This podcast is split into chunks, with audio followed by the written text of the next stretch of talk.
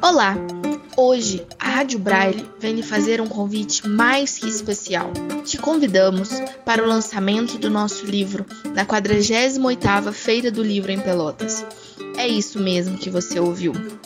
A Escola Luiz Braille agora tem um livro chamado Vida e Luz em 70 anos, que discorre sobre o percurso da escola nesses 70 anos de existência. Nosso lançamento será dia 7 de novembro, segunda-feira, das 19 às 22 horas, na Tenda Cultural, na Praça Pedro Osório. E você é nosso convidado especial para participar neste momento tão importante para nós, família da Escola Luiz Braille.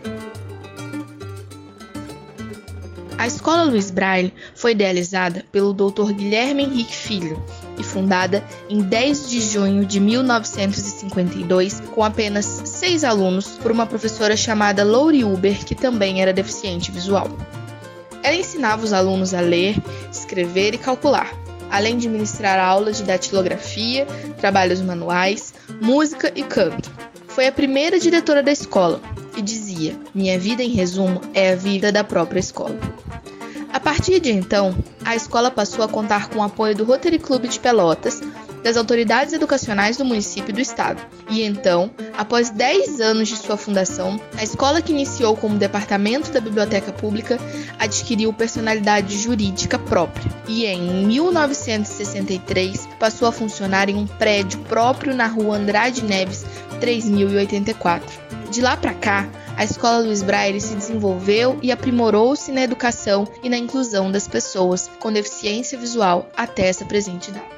Então, para evidenciar esse momento tão importante, te convidamos para o lançamento do livro, que conta um pouquinho de todo esse percurso e história da família Luiz Braille nesses 70 anos. Ficamos então com o nosso encontro marcado na 48ª Feira do Livro, na Tenda Cultural, na Praça Pedro Osório, dia 7 de novembro, das 19 às 22 horas. Te espero lá. Grande abraço.